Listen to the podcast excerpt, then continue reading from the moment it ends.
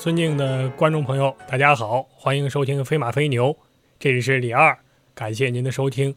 我们这一讲呢，继续跟大家讲一讲古代公务员的生活和苦恼。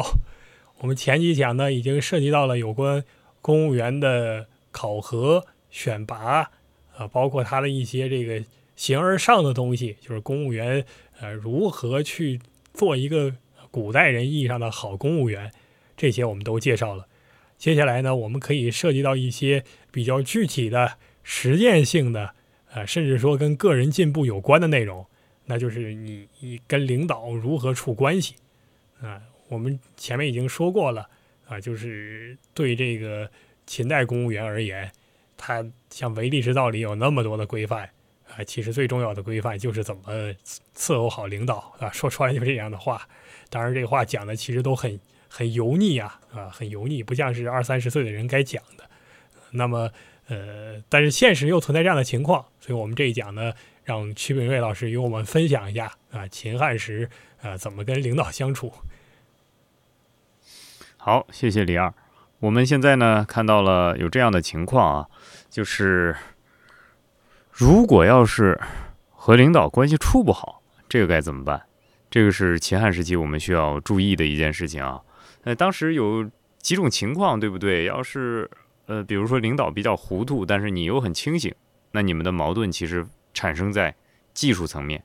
还有一种呢，是领导和你都比较清醒，但是你们都比较有主见，那也还好。但是最麻烦的就是你比较糊涂，领导比较清醒。那发生这种情况，你就不要看古人怎么做了，你抓紧时间提升一下自己的水平哈，多来听听我们的播客，提升一下，提升一下智慧哈。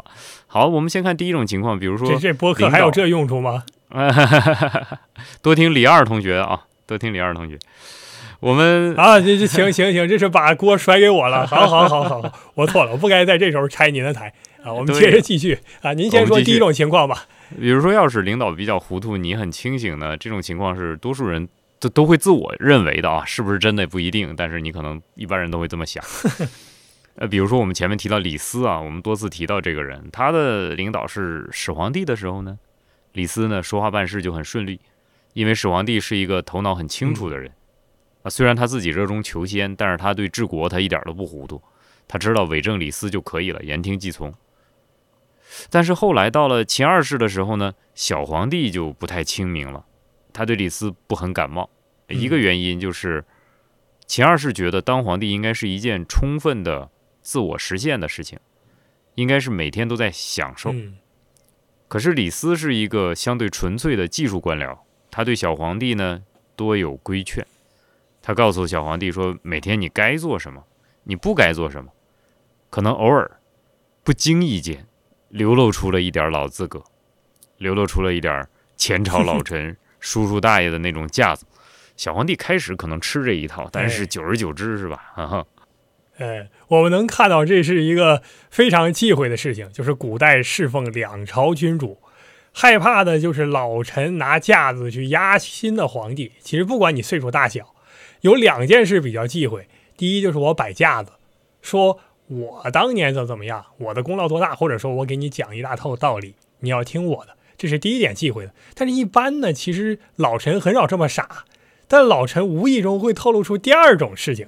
就是他会反复的去体现，你看前朝那对吧？咱咱咱们上一任对吧？你爸爸在的时候，你爸爸什么样，对吧？你什么样，啊？他一旦这样讲呢，实际上小皇帝的感觉也是一样的。你怎么会拿我爸爸来压我？对，啊，你这还是要摆架子，而且很多人就死在这个事情上。我们记得隋炀帝好几个大臣都是因为去比较，对吧？就是 隋文帝和隋炀帝哪个更好，最后落那个下场就啊，所以这比较可怕啊。所以这个犯这忌讳。李斯呢，就是。就是不招秦二世喜欢，秦二世就觉得你是不是欺负我年轻啊？加上呢，中间其实还有个赵高，是吧？他一掺和，说了几句李斯的坏话，完，李斯就拜拜了，是吧？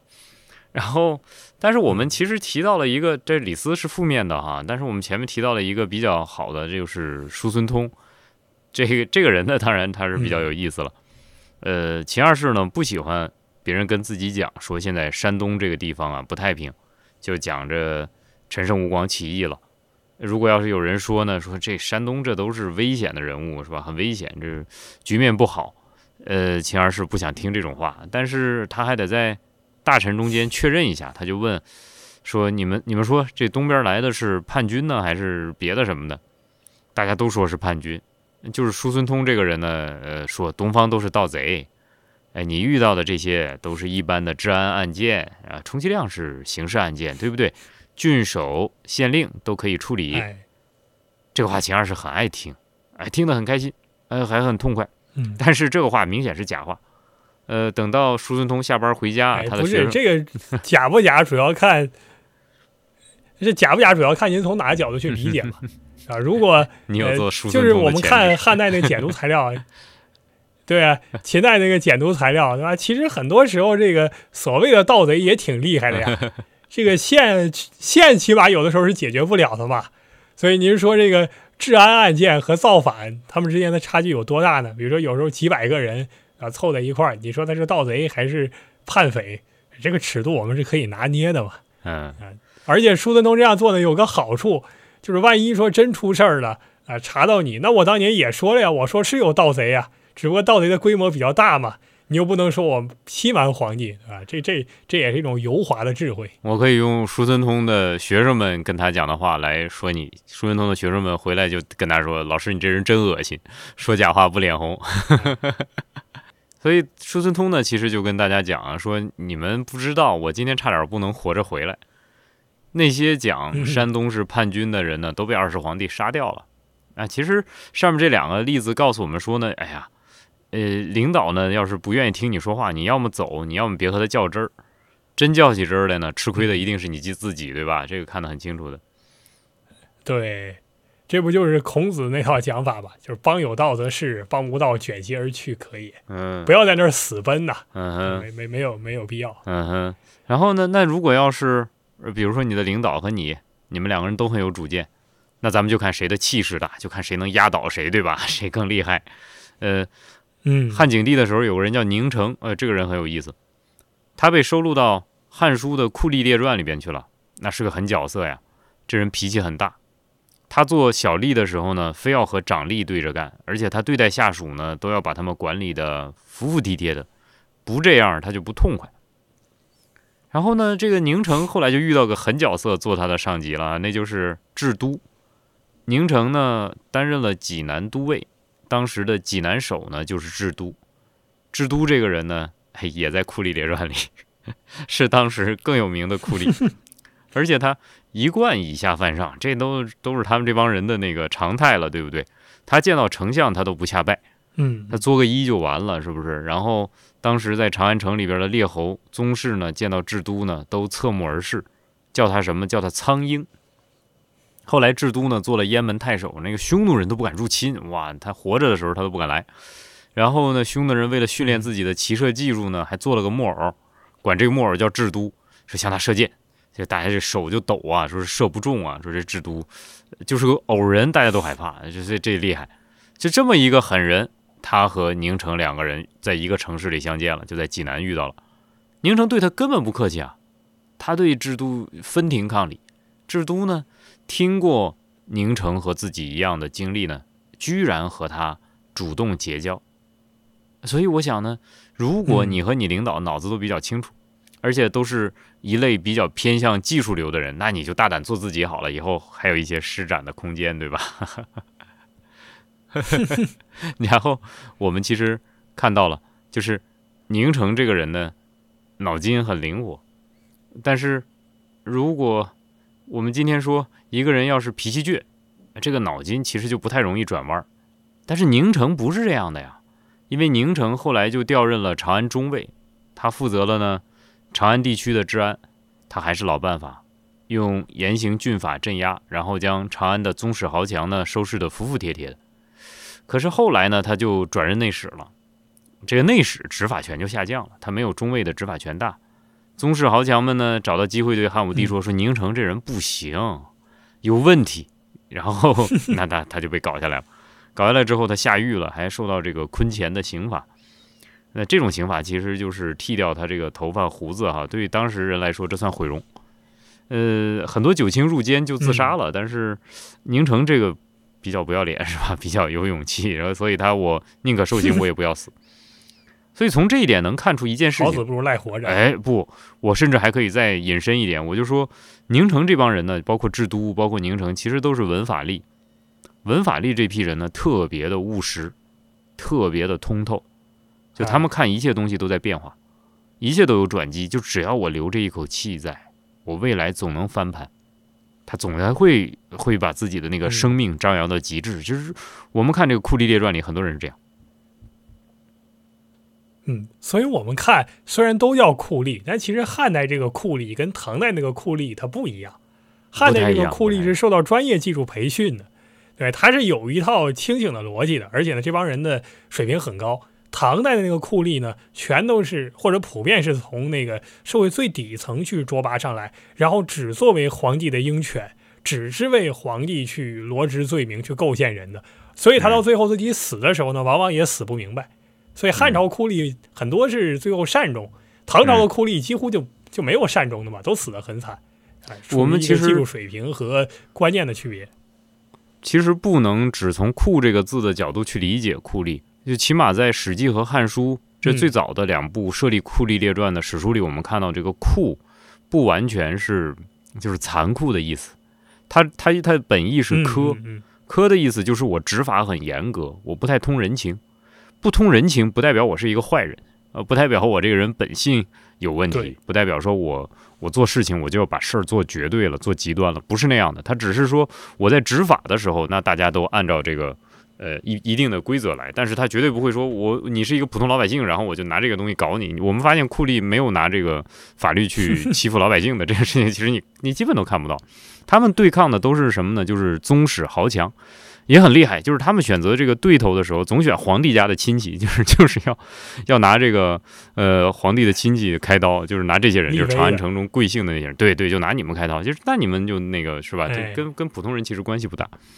然后我们发现宁城这个人就很厉害，他他受了刑，然后他就释放了，然后他自己琢磨说，大臣其实哪有受刑的呀，对吧？受刑了以后当不了官了。不过不当官无所谓，所以他马上就买了个假通行证，然后就 就跑出函谷关回家了。当时呢，这个 函谷关证的传统对办假证，它是关东和关中的分界线嘛，所以两边的人是不能随便流动的。那他就就跑回去了，跑回去了，跑回山东去了。呃，他离开其实这个原因也很清楚，因为在关中，在长安周边得罪太多豪强了。太多贵气了，是吧？然后过去 我是个官员，九卿啊，那是皇帝身边的人，你们谁能把我怎么样？行的王法，办皇差，那谁也不敢多说一句。你现在没职务了，这关中的仇家要是摸清楚他的行踪，那就来报仇啊！所以他他就跑了，跑回家去之后呢，他立下豪言，他说：“事不至二千石，呃，古不至千万，安可比人乎？”他意思就是说，我人生呢虽然遭受了很多蹉跎，但是我这人呢就一点好，我不服气。哎，这不服气这三个字，其实放到放到很多人身上，其实都是很说得通的，就是不服气。然后呢，他这个人本身二千石的高官已经做过了，现在呢就要积累财富到千万，于是他在家里就搞了一些手段，什么贷高利贷，然后去购买一些良田，交给人去开垦。嗯，过了几年。他就积累了数千斤的产业，那就几千万了。然后又蒙大赦，嗯，所以他那个流亡的罪过就一风吹了。这个时候他又过上了这个乡里豪强的生活，他就变成他原来打击那种人了，就变成豪强了。呃呃，就就在地方上就很有权利。那那所以从他这个例子，我们我们其实看到一件事情啊，就是你想和别人搞好关系，有些时候不取决于你自己，对吧？因为别人是怎么反应的，我们看不出来。可是呢，如果你要是把自己的意志品质，还有你的能力水平整体提升一下，这是可以的。只要你自己敢作敢为，那么你和别人的关系是怎么样，其实是无所谓的，就看你自己是不是立得住啊，这一点很关键。所以其实这些酷吏是很值得一一一看的，很值得一谈的。好，那我们已经说了两个例子了。那最后一个类型就是领导脑子好使，但是下属犯了糊涂，这种情况你也介绍一下好了。呃，其实这种情况太常见了，对吧？我们经常遇到都是这种情况，因为我们自己都比较糊涂。那这个时候呢，讲的是汉朝的，嗯，有个人叫张敞，是汉宣帝时候的大臣，他担任呢京兆尹。京兆尹呢，就是长安地区的长官了，权力很大。张敞呢没有进酷吏列传，但是其实你怎么看他都像是一个酷吏。呃，不喜欢的人很多呀，所以很多人跟汉宣帝讲说张敞这人不行，张敞有问题。汉宣帝当然知道张敞很行，对不对？所以就懒得理会。呃，不过这一次不行了，因为张敞的好朋友呢叫杨运，杨运呢得罪了汉宣帝。这杨运我们之前提过是吧？呃，就是那个就是揶揄汉宣帝的人，这比较那个 比较讨厌，所以他被处理了。然后批评张敞的奏书，对对，说呃乱说话是吧？然后批评张敞的奏书呢，又像雪片一样飞到汉宣帝跟前了。那大家的理由是什么？说张敞呢跟杨运关系很好，他的好朋友呢犯了事儿，我们现在怎么能安心的认为张敞能够呃能够是真心实意的为国家效力呢？所以赶紧把他从这个要害的位置上拉下来。嗯。汉宣帝知道张敞在保护，所以汉宣帝还没理会这些事儿。张敞呢，这人就更厉害了，心很大，就当没事人一样，天天上班。他安排手下呢，有个人是贼捕院，让这个贼捕院去办事儿。